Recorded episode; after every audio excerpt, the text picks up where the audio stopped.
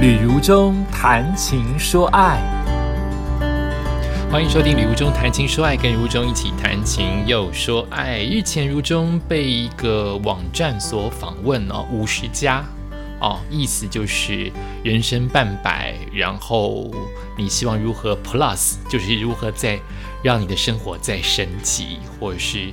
或是你怎么玩出你的人生的下半阶段？那我接受这样子一个网站的访问，呃，谈到了就是关于我的徒步环岛的相关的种种。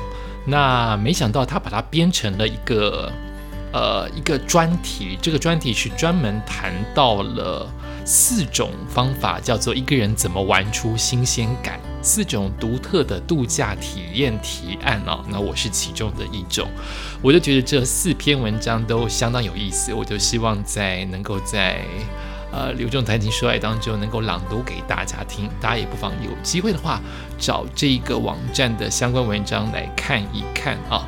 那我就按照他所排列的四种方式。呃，每一集播出其中的一种，好不好？它的出处就是五十家，呃，生活百科的特派员，这个记者是林芳如，他所写的四篇。那今天就朗读其中的第一篇喽。这个第一篇的内容叫做“喝红酒吃 cheese，看月光云海”。Grace 分享一个人露营的快乐。他说啊，油门一踩，我就开始充电。这一位呃，Grace，她是某一个料理教室的创办人。然后呢，以下就是记者呃林芳如对她的采访相关的文字的撰写，我就开始朗读。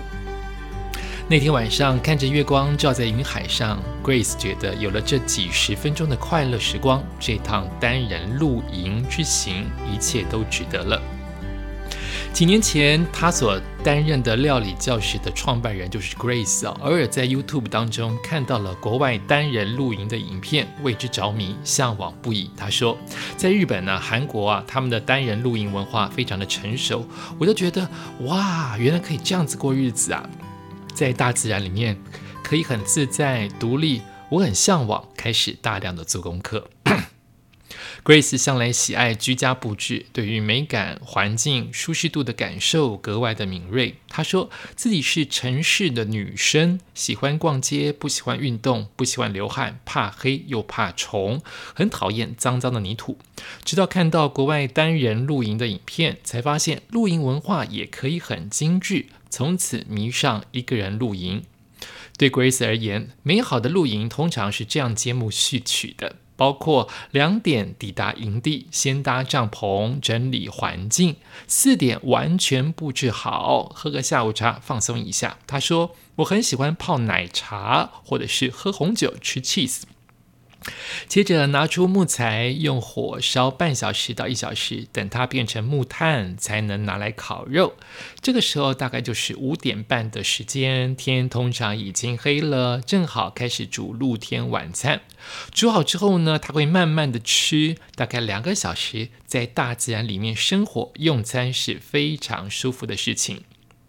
餐后呢，所有的东西都收进帐篷里，大致整理成适合睡觉的环境，再洗一场热水澡。他说：“我一定会洗热水澡，没有流汗我也会洗澡，不是把身体的脏洗掉，是因为热水会让自己更舒服。再换上最干净的衣服，不会把脏衣服穿回去。”洗好澡，一切都忙完，大概是晚上十点、十一点。很多人会带投影机去看影片，但是 Grace 不想弄得家里太像，不想把这个露营的场地啊搞得跟家家里一样的意思。所以呢，他会整理当天拍的照片，写文章，大概十二点就入睡了。夜深了，Grace 摊开登山的睡垫，盖上超级厚，一个人用可以折成三四折的冬季羊毛被，躺在枕头上面，就着没有暖炉来入睡，就像一个山中的小屋，很温暖，完全不会冷到。这个照片拍出来真的很有 feel 哎！我现在看他这个网络上面这个记者把他登出来的照片，好有 feel 的照片哦。好，继续读读。隔天一大早起床，先活动身体，把能收的都收好。待会比较拥有放松的机会吃早餐。他一定要有咖啡、热压三明治，他非常的仪式化。在这个凡事求快的时代，把木材烧成木炭，露天生火煮饭，诸事皆堪比手工艺呀。又慢又花心思，却是沉淀心情的绝佳机会。整个过程你会去认识自己。他觉得最棒的可能是这个部分，就是你会知道自己真正需要什么，会让自己快乐的事情是什么，什么是不重要的事。这就是一段跟自己灵魂对话的过程。两年来，Grace 一个人开车去过许多地方，南投仁爱乡半天聊。苗栗马拉邦许多露营的据点都有他的足迹。露营之于他是一种仪式，一种替生活充电的仪式。而仪式的起点不是搭帐篷那一刻，也不是生火那一刻，而是从启动油门开车的那一刻就开始。只要油门一踩，他就觉得开始充电，那种感觉非常正向。一直到回到家，我都觉得电充满了。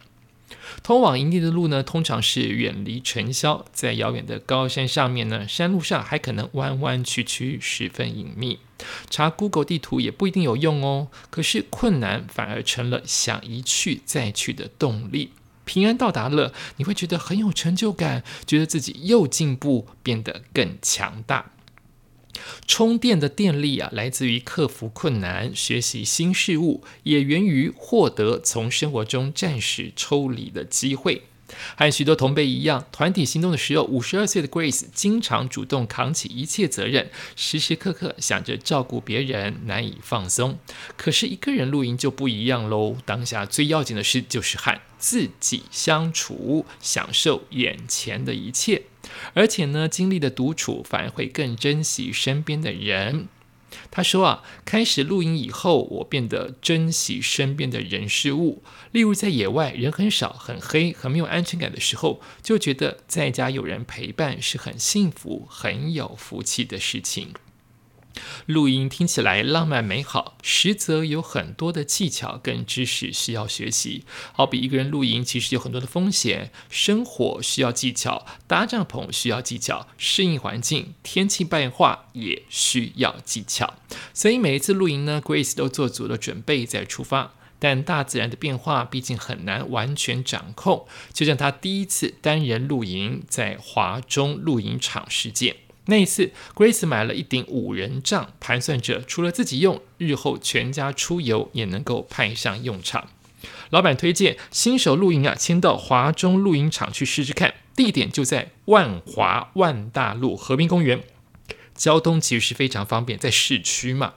出发前，他认真的研究说明书，看教学影片，还上网找别人的开箱影片。看归看，谁知道到了现场才发现，当地天候不佳，风很大，又下雨，帐篷又重，根本搭不起来。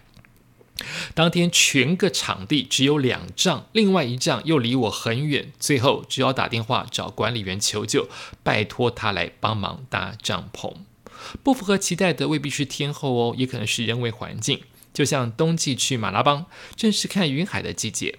Grace 特别找了一个可以看云海的营地，结果当天就在已经深夜十二点，整个环境仍然是非常的嘈杂，交谈声不绝于耳，营地的音量管制也发挥不了作用。可这一切就在看到月光云海的景色之后，都值得了。他说：“看到月光照在云海上，有那一小时的快乐时光。”那个在城市完全看不到，你在城市可能都很平顺，可是就是完全没有高潮。去露营呢，就是有低潮有高潮，整个周末超级有张力。那个高潮是你要花时间到很远的地方才能体会。中午出发，隔天中午返程，整个露营过程二十四小时，快乐的时间可能只有一小时，但这样也就够了。不知道是睡在帐篷中吸收了天地精华，还是露营真的太美好，或是学习新知那种前进的感觉使生命变得充实。这两年呢，Grace 的精神变好了。以前他会每天吃一颗 B 群，现在不吃了。人呢，总要有一两件热爱的事，不是为了工作，也不是为了别人，就只是喜欢。喜欢过程中的一切，每次从事热爱的兴趣，就会感到生命充满动力。如同 Grace 所言，你要去找到你的热爱所在，不见得是露营，有可能是画画呀，有可能是写作呀，或者做菜等等。担任露营适合每一个想要接触大自然的人，可是追求好玩之前，安全还是要注意。Grace 提醒以下几点：第一，每一个营地都要做足功课才去，而且要多看前人分享的经验。有些营地营主收了钱就不见人影，有些营地虽然路很难找，营主也不会告诉你。第二点，露营新手建议选周六营地，通常比较有人气。夜晚的黑暗会让人恐惧，所以不要让自己感觉到害怕是最重要的。另外，秋冬是露营的旺季，大部分的人夏天都会修路。第三，每一次露营只挑战一个新的装备。他说：“我入坑很深，买了很多装备，可是我每次只会挑战一个新装备，这样不会造成压力，才有足够的时间好好的欣赏装备。”第四点，除了主要的照明，记得准备气氛灯。主要的照明就是最亮的那一盏，你打开之后要有安全感，主妇要看得很清楚，煮饭的时候要看得很清楚。可是去露营啊，是为了放松疗愈，所以一定要有烛光型的灯。像它呢是煤油灯或是瓦斯灯，要选黄光，哇，好有感觉。第五点，露营设备要模组化，也就是说，把物品分门别类，比较不会找不到东西，收拾也更快。以 Grace 为例，他会把物品分成睡眠系统、灯具、餐具、桌椅、帐篷、银锭箱，包括银绳跟银锤、食物袋，包括保冷袋等等。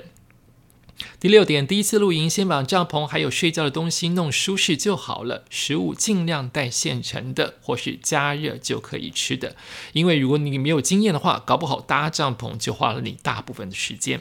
第七点，去露营啊，绝对不能吃太饱，否则你到了营地就不想吃或不想煮东西，少了很多乐趣。第八节，想尝试自吹呀，可以从一锅粥开始，比如说排骨糙米粥，里面有蔬菜有肉，这样的话就不用准备很多的锅具，一个锅子就够了。这个锅子还可以拿来煮水哦。第九点，不管有没有流汗，晚上洗个热水澡，再换上干净的衣服，而不是换下来再穿回去，这样子的晚上会睡得很安稳。第十点，营地的进场时间大部分是下午一点钟，隔天十二点离场。如果担心别人下山，你刚好上山路很小不好开的话，可以再晚一点出发，大约下午两点抵达营地，减少会车的威胁。哇，超级有用、实用的一篇文章，除了说出一个人露营的快乐跟担心之外，还把十点告诉你。非常棒的，提供给所有想要露营、单身露营、单人露营的好朋友。这是我们今天推荐给你的，就是其中一种让生活更多姿多彩、一个人玩出新鲜感的方式。